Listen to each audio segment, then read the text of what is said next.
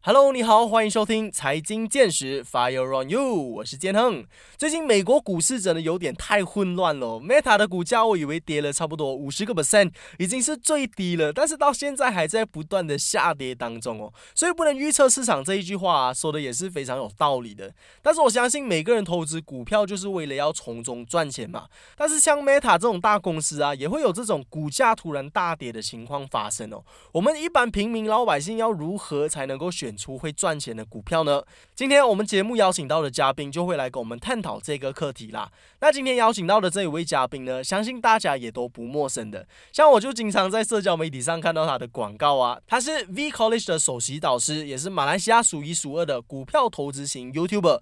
我们马上欢迎陈红。Hello，Hello，大家好，我的名字叫陈红。OK，好的，能不能够先请陈红来跟听众朋友们打声招呼，来一个简单的自我介绍呢？给大家好，我名字叫全通。可能大家平时在 YouTube 啊，在 Facebook 啊，啊，在各大平台可能都会看到我的广告啊。但其实本身我们也是有创作内容，就是 V 频道，就是专门每一个星期六呢都会上一个呃一期去讲解股票。然后这本身是在二零零八年才接触投资这块东西，然后二零一二年才认识到价值投资。然后因为这间学院，这间学院不是我创办的。频道是我们创办的，但是学员是我们有一个创办人，然后上了他们的课就被影响、被改变，然后二零一六年才开始做教育，做教育才慢慢开始，一直到今天。所以现在是 V College 马来西亚的呃执行董事，也是首席导师。对，嗯，了解了解。所以其实呃，陈红在经历投资这一个领域大概有多少年的经验呢？零八年，两千零八年到应该十几年哦，十四年了。是第第十四年了，对，嗯，哇哇，所以其实也是蛮年轻就开始在接触投资啊这一块是吗？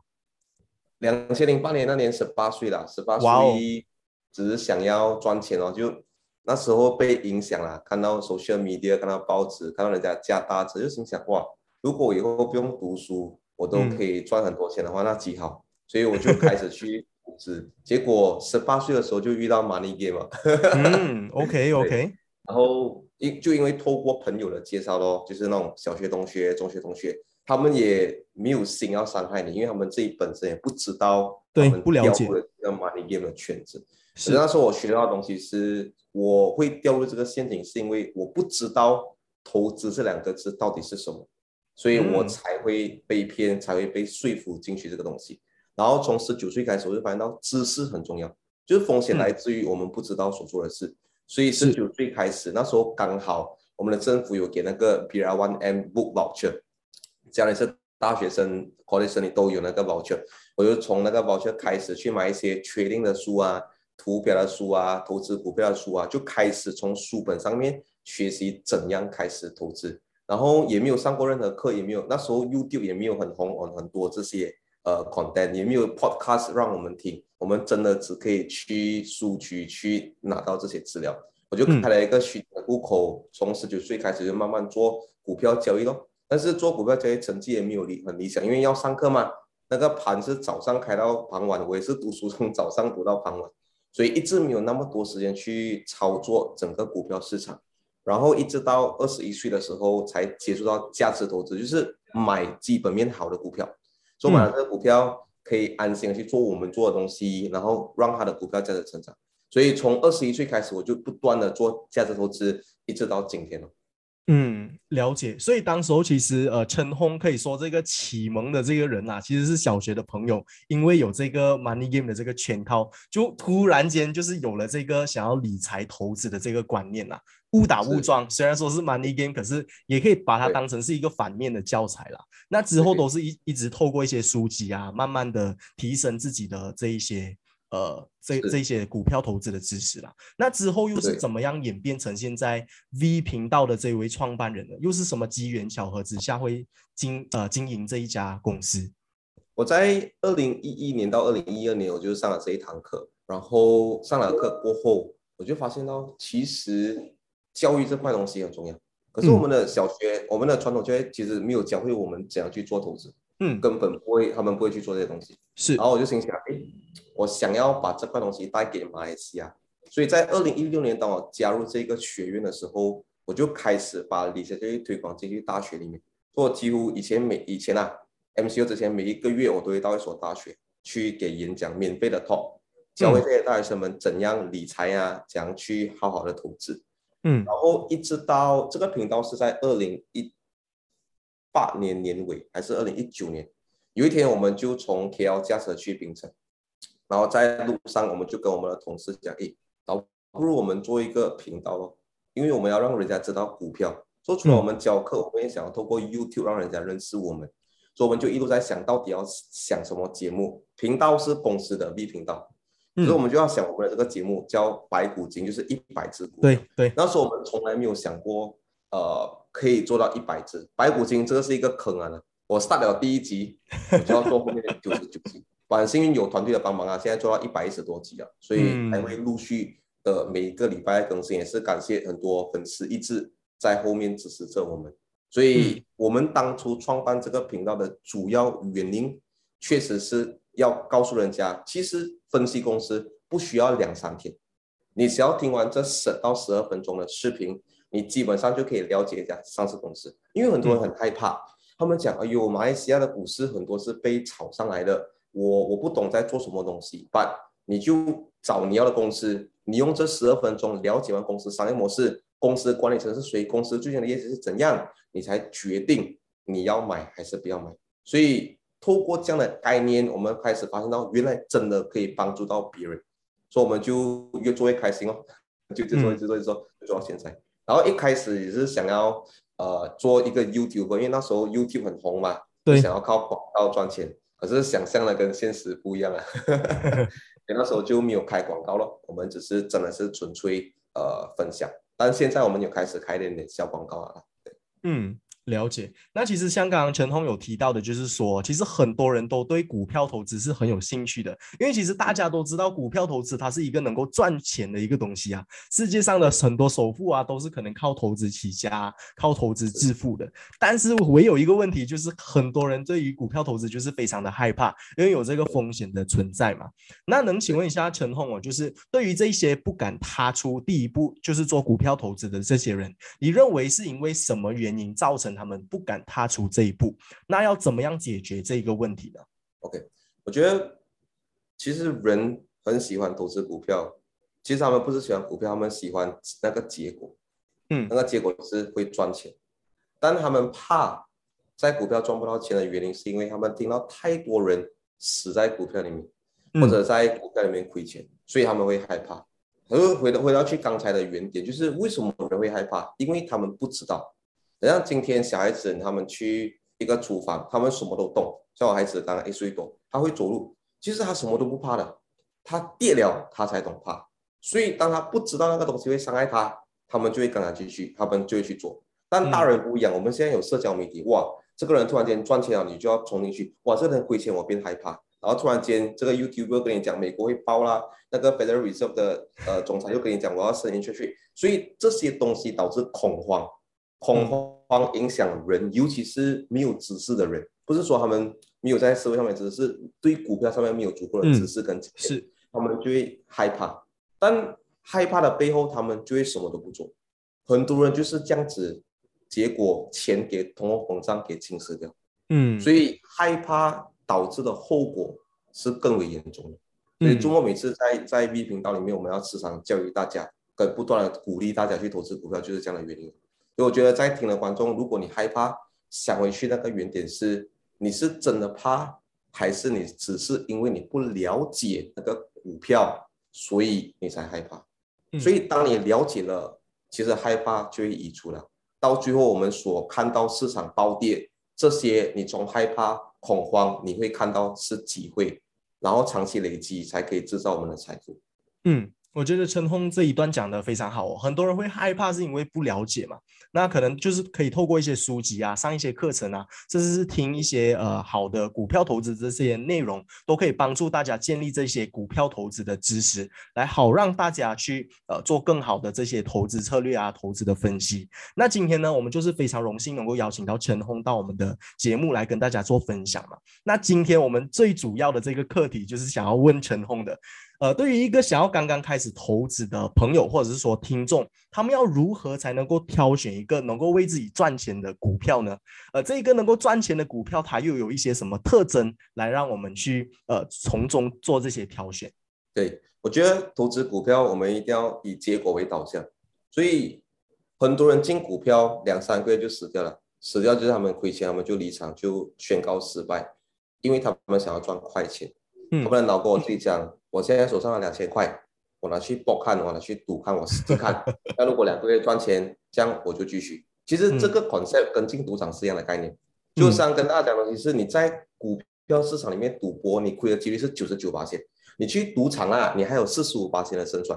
所以如果你要赌赌场比较好，在股票市场，很多人就是因为这样子，结果他们就亏了很多钱。那要怎样确定他筛选到他的股票是赚钱的呢？股票的背后是一家企业，所以我们只要知道这个企业赚钱，股票才会有值钱，才会值钱。哦，或许有人会讲，诶，全龙，我懂的啦，很多东西是被炒上来的，I agree。But first thing first，被炒的都是短暂的。如果我们要看长期来讲的话，公司本身的基本面一定要强大。所以在 V 频道白骨精这个这系列的节目里面，如果观众仔细去听的话，我们永远都会有一个框架，一模一样的。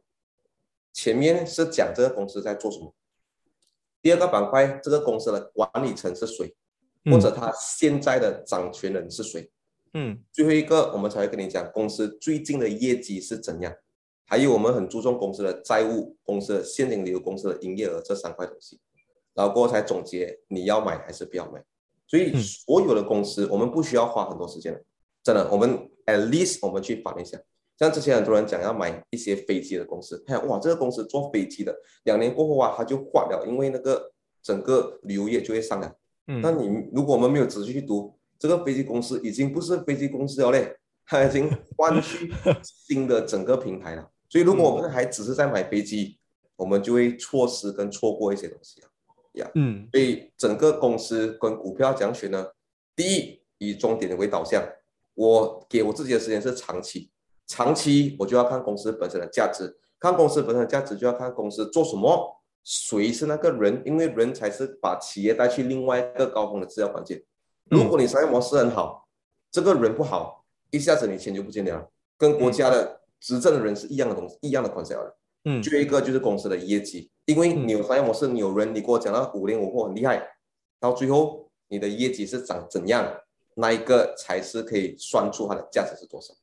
但是重点在这里啊，公司现在的业绩是他过去的商业模式，对是也是他过去的 strategy 所造就今天的成就。嗯所以公司的未来的业绩是取决于今天这个人所做的决定是多少。嗯所以为什么人才很重要？我们花很多时间在研究公司的人跟管理层，因为他可以讲他讲到他今天做的很好，但未来未必是很好。所以公司未来三到五年的方向，那个也是我们要看的。然后最重要的关键是，我要讲确定这个管理层可以讲他所做的，做他所讲的呢？每三个月我们就要检查他的报告一次，嗯这三个月的报告有没有履行了他之前所承诺跟他要做的东西？这样如果三个月又三个月又三个月，连续十个 quarter 他都讲他所做的，做他所讲的，嗯这样这个人可以相信，这样我们就可以买长期了，嗯。是整整套方法。那像刚刚你有提到，就是我们要去评估它的这个财务报表嘛，然后每三个月我们就去慢慢的呃看，慢慢的去实验。那如果假设说我已经投入买了这一只股票，但是在三个月、六个月过后，这个 CEO 他没有他没有执行他之前，他没有兑现他之前提出的这个承诺，那当时候我们又要怎么去呃做这个行为呢？我们要卖掉这一只股票吗？还是说我们要呃怎么样再看长远的这最好个打算？的最好的概念啊，可以给到大家概念是一个足球队，所以一个足球队它一定有好的 player 跟不好的 player。嗯假设这个 club 我他要把一个最新最好的 player 加进来，那个 player 一定是比较好的嘛。嗯，这样我一个足球队只有十一个人可以上上战场踢球，是这样我要移除谁？我不可能移除最好的嘛，我嗯只可以把我最好的战将留下来，嗯把没有那么好的把它卖掉或者转去你的后补。所以股票也是一样，很多人做错一个步骤，就是把好的赚二三十 percent 的割掉，把亏二三十个 percent 的全部把它留下来。嗯，所以五年过后，它只有输的股票，因为赢的已经给他砍了。嗯，所以像刚才讲了，如果今天我们发现到这个公司是好的，right，或没有公司三个月过后表现不好，CEO 没有履行他的职责，没有履行他所他的承诺，那我们要做什么呢？我们要把它砍掉，直接把它卖掉，就算亏损。哎，有人问，觉得我是亏钱呢？怎么亏钱要卖？那我的问题是，这个公司已经没有这样好了。如果你现在不卖，它的价值只会越来越低，那你以后就会亏更多。所以我们宁愿把心思放在好的企业，我们也不要把心思放在没有那么好的企业。投资股票，其实在感情跟友情是一样的。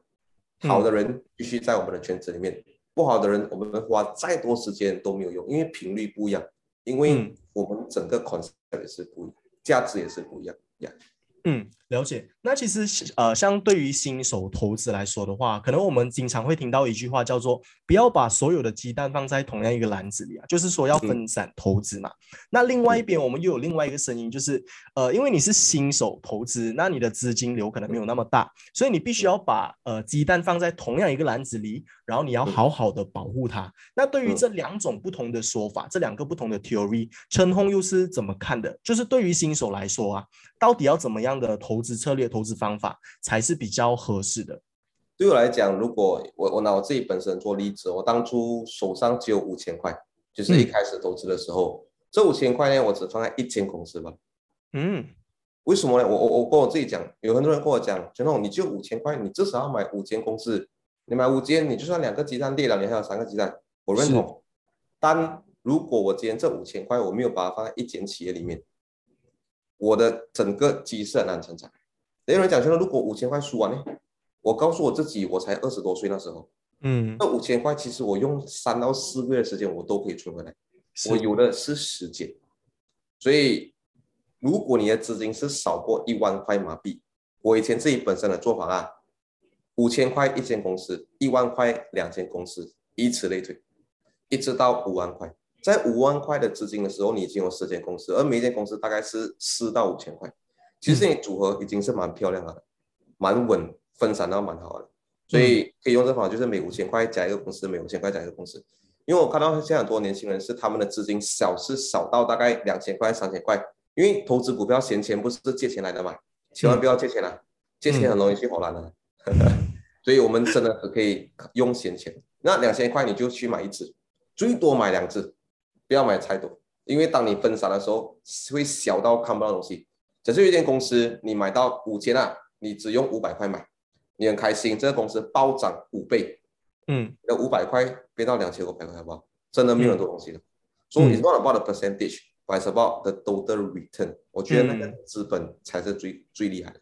嗯，那想再请问一下陈红，就是你个人对于 ETF 的看法，又是保持着怎么样的态度？就是新手投资，如果是投资 ETF 的话，它的这个回报 OK 吗？OK。ETF 有分两种，一种是主动，一种是被动。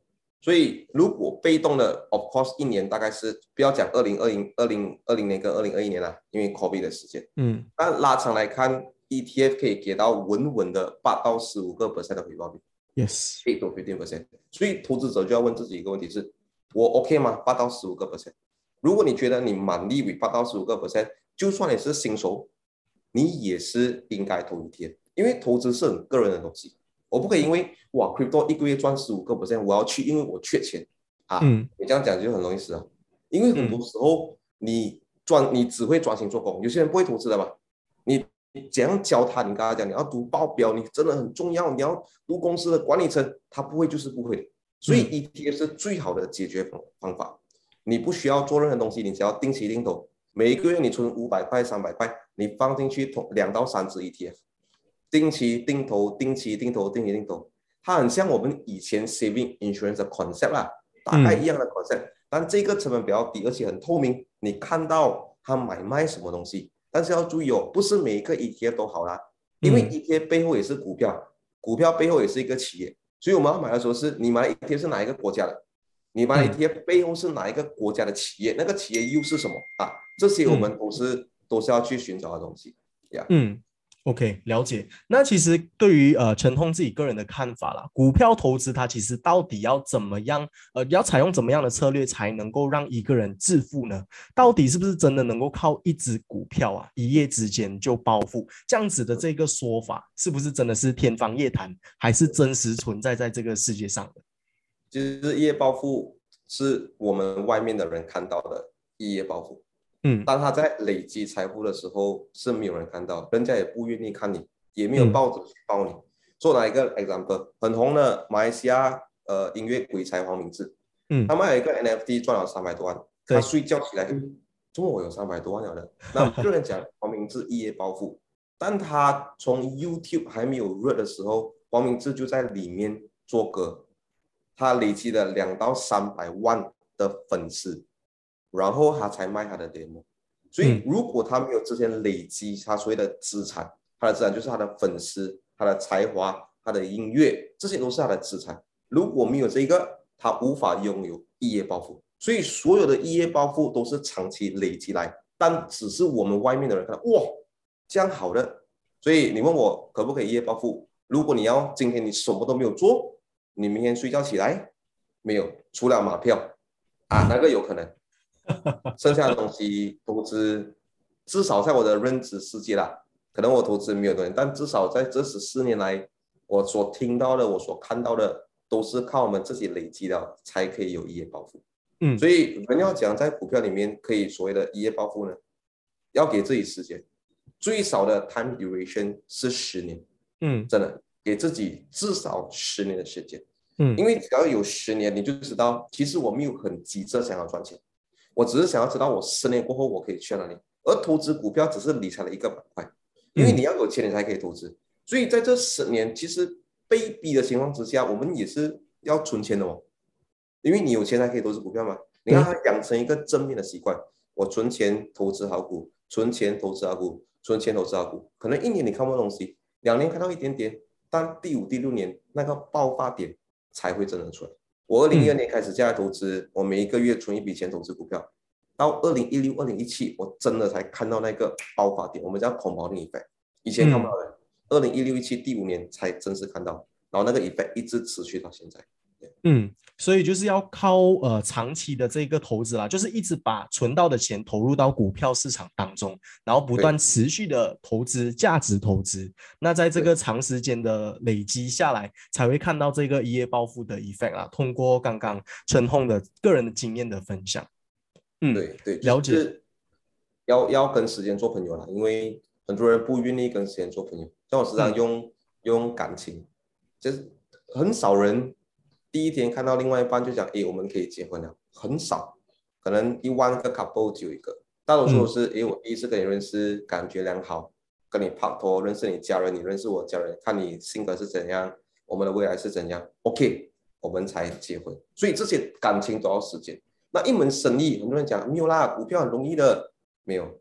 假设今天我们加入任何一家公司，那个公司给你的 KPI 也是一年的 KPI，嗯，他没有给你一天的 KPI 的哦。你要用一年来证明自己吗？所以那个企业的价值会不会成长，也是要透过几年的 strategic planning，然后成了它才暴涨。像 Facebook 转去 Meta，与你做他讲不是一个瓜特两个瓜特的事，他讲至少给他八到十年的时间，他才可以在 Meta 看到成绩。为什么呢？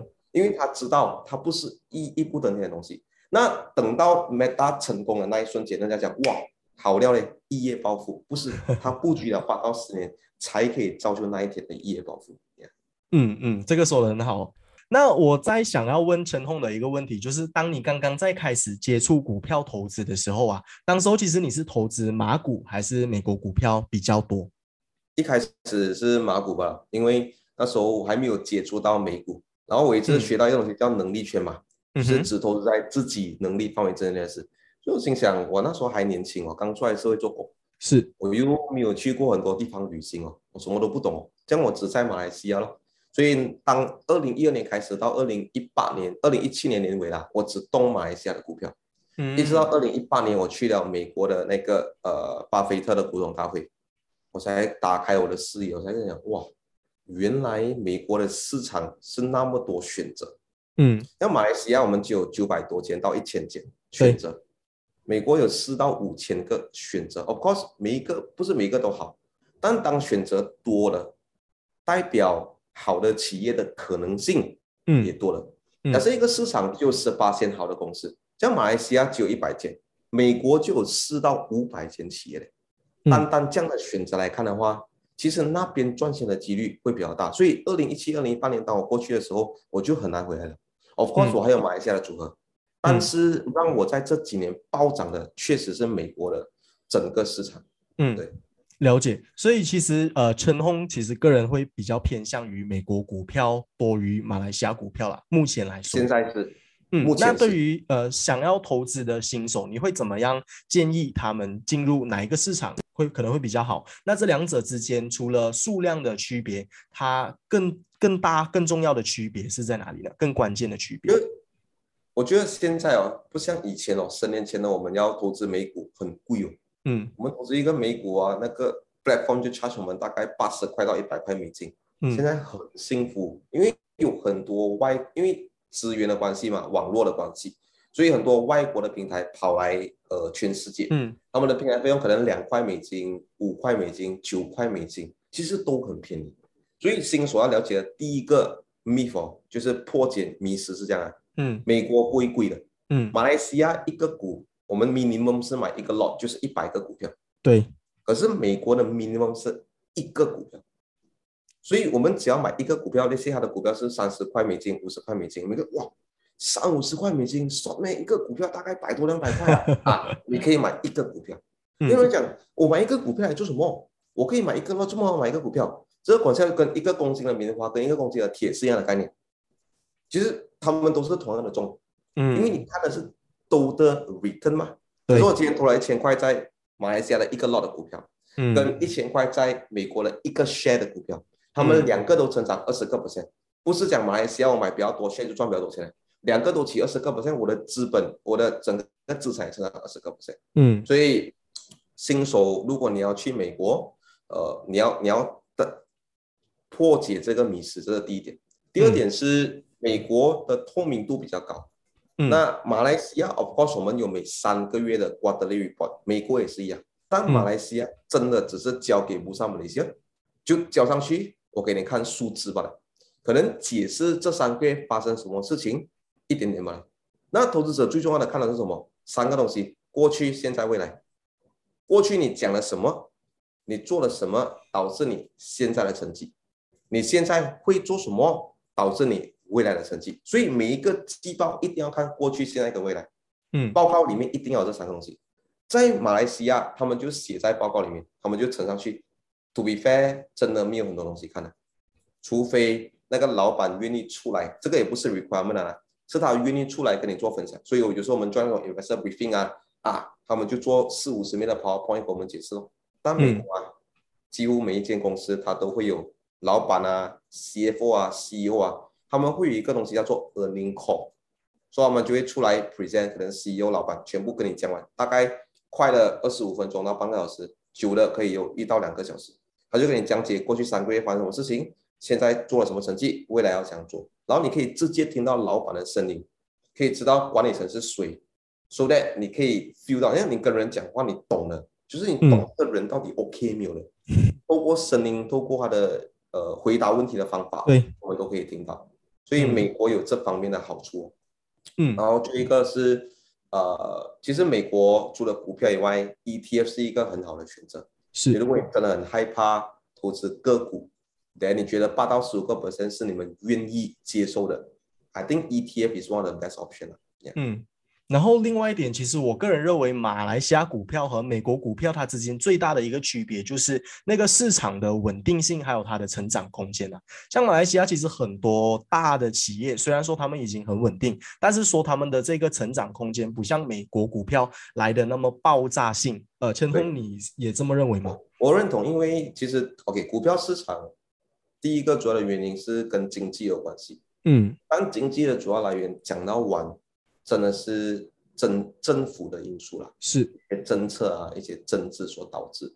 所以，当哪一个国家它的政治没有那么稳定的时候，我们可以很清楚的看到，我们一定要接受这个事实：经济一定不稳定。当经济不稳定，在这里所上市的企业要讲，所以你可以看过去马来西亚两到三年，虽然我们的指数往下跌，但是有一些企业崛起。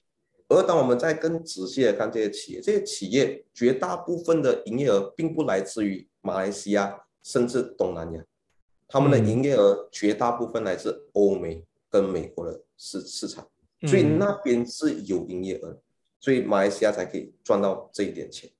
在马在美国，为什么绝大部分的呃公司有爆炸性成长呢？因为他们的机制，他们的这些所谓的呃，他们愿意创新。他们愿意创新，很多可能性就会发生，而且他们 move 比我们还快。所以美国，of course，中国也是有机会。但我们是外国人，对中国来讲，我们是外国人。但当我们进去的时候，钱可能比较容易进去，可是投资我们就有很多不一样的一些管制哦，还有 restriction 哦。所以到目前为止，美国市场确实的成长性，呃，比马来西亚相对来讲是比较高。那马来西亚不要灰心，还是有的，但。真的要耐心的选择，像我刚才那个 point 哦，你只要去筛选它的营业额，主要是来自于欧美或者美国的国家，基本上都 OK。嗯。那说到这个公司的这个爆炸性成长的这个成分在里头啊，其实又延伸到另外一个问题，就是说我们想要问陈红的就是啊，我们在投资股票其实也有分不同类型的公司嘛，有些公司他们会比较愿意派 dividend 多一点，有些公司他们选择不派股息，但是呃，因为他们要把这些赚到的钱都投入到公司，在未来有更好的成长嘛。那对于这两种派系的公司，陈红又会怎么做选择呢？就是股息派或者是公司成长、股价成长派，嗯，所以还是回去那个原点。你我们身为一个投资者，我们要从股票得到什么？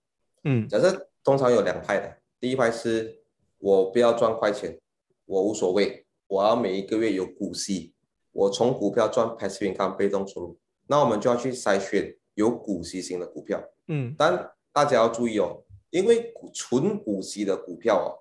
基本上他们已经是已经是 stagnant 了，他们成长到一个一个点了，所以他们很难再多一个爆炸性成长。也就是说，如果今天它的股息它可以很稳定的派，但只要股息开始往下滑，那个就是我们可能要出场或者换场换股票的一个点了。所以如果你要每一个月有被动收入，你就是专做股息型股票。嗯，那你讲成了我资本没有很大，我可能手上大概只有一两万块。那你就不要动股息型股票先，为什么呢？因为股息型股票它无法成长很快，因为它把所有的利润已经分出来了吗？它没有把钱拿回去公司里面成长。所以如果你资金比较小，或者你比较年轻，你还有很多年可以做工，那你就把资金放在成长型股票，让跟你的钱跟着这个公司一起成长，那你财富增长了过后，你才把钱等到你四五十岁才把它转过去股息型股票，才享用你的被动收收入。嗯。嗯，所以其实呃，对于股票投资，大家赚钱的这个方向其实是一样的，但是赚钱的这个渠道其实又可以通过不同的公司啊、不同的投资策略来达到不同的目的啦。所以其实说呃，在这个社会上，大家都想赚钱，这个我觉得是所有人都会认同的。但是说呃，你想要怎么赚钱，你想要这个钱是怎么来的，这个又每个人有不同的方向哦。所以其实呃，大家可以透过自己个人的一些需求来去制定不同的这一些投资的策略。来达到每个人自己的目的啦。那来到我们今天的这个 interview 差不多最后一个阶段哦，想要再请问一下陈红的，就是对于一些可能想要呃开始踏入股票投资市场的一些年轻朋友们呐，有没有一些经呃有没有一些经验的分享，或者是一些忠告，可以再告诉他们的呢？OK，我觉得最重要的东西是不要借钱投资，就是在股市里面千万不要想着一夜暴富，永远永远要记得这个东西。在 MCO 期间，二零二零年，绝大部分的投资者他们都很开心，买什么赚什么，不管买什么都赚。你就算买一个可能之前没有人认识的股票，它也是一个黄金股票。所以每个人冲昏脑，他把家里去当掉，把车卖掉，把家里的 you know 备用金全部拿来用。所以到二零二一年，当一动荡一下罢了，你之前的所有累积下来的。你不是一夜暴富，你是一夜崩溃，right？所以第一点，真的不要借钱投资，只用闲钱。因为当我们用闲钱的时候，就算在现在的股市动荡，你也不会动到你原本的生活，right？所以这是第一点。第二点是可以，现在最近有很多 podcast，有很多 YouTube，不管是我们的 channel，呃，透过其他的频道，Facebook、Telegram，我们的资讯太过繁忙，太过发达，太多了。我自己本身也是看太多东西，所以到最后我跟我自己讲的是，我只选择三到四个是我认可跟认同的人，嗯，认同的平台，我只 follow 这三到四个人。我看的资料我也从这三到四个，嗯，因为有时候你太多。你你你不懂要听哪一个，就很像有一个很矛盾的东西。同一间公司有十三到个投行到十五个投行，每一个投行呢，他们的 analyst 可能都从同一间大学出来，可是他们给的 reading 不一样的哦。嗯，两个投行跟你讲卖，三个投行投行跟你讲 hold，五个投行跟你讲你要买买，这样普通投资者会看完十三个讲哦，大多数的人讲买，所以我买这样。It it doesn't make sense，它不是一个赌博，不是开大小这样的概念。嗯，所以当资讯太过发达的情况之下，我们就要选择三到四个平台，我们就 follow 这几个就可以。除非你听到，诶，这个人讲的这个点，可能有一天你你以前很喜欢听全龙的白骨精，但有一天你觉得全龙的白骨精没有那么吸引人了，你就暂时不要听啊，is OK 的，可以换了。我们不是男女朋友，我们不是老公老婆，right？说你可以离开。你去听别的，你过后你再回来都没有问题。但是每一个期间最多三到四个平台。嗯，最后一个东西是，呃，要永远记得跟时间做朋友。嗯，因为当我们太急，当我们不愿意跟时间做朋友，我们不愿意花时间做功课，其实我们不为钱做点事，钱是不为我们做些事。很多人只想着一夜暴富，我把钱放在里面，哎呀，他就让帮我成长，不是这样的。工要做了才有钱，生意要做了才有钱。合约要谈了才有钱进来，股票也是一样，你要做的功课，你才可以会知道这个股票可不可以帮你的财富带去另外一个 level。所以这是我觉得，不管是新手、老手，还是你有投资一点点经验的，我希望这段话可以帮助到你们就是不要一直想着一夜暴富了，它可能发生，但永远记得前面十年的这些呃经验都要累积起来。嗯嗯，我觉得透过今天陈红的分享哦，大家都是受获益良多啦，尤其是一些新手想要开始股票投资的呃这一些听众朋友们呐，呃，相信听过陈红的这一段分享，就是这个呃。怎么说？强心针啊！有了这个心态上的这个 support 之后，然后再给予很多的一些呃实质上能够去做的一些东西，尤其是投资策略啊、心态上的这些东西。那我们今天呢，要再次感谢我们今天非常荣幸能够邀请到的陈红 V 频道的这个创办人，再次感谢，谢谢，Thank you，谢谢大家。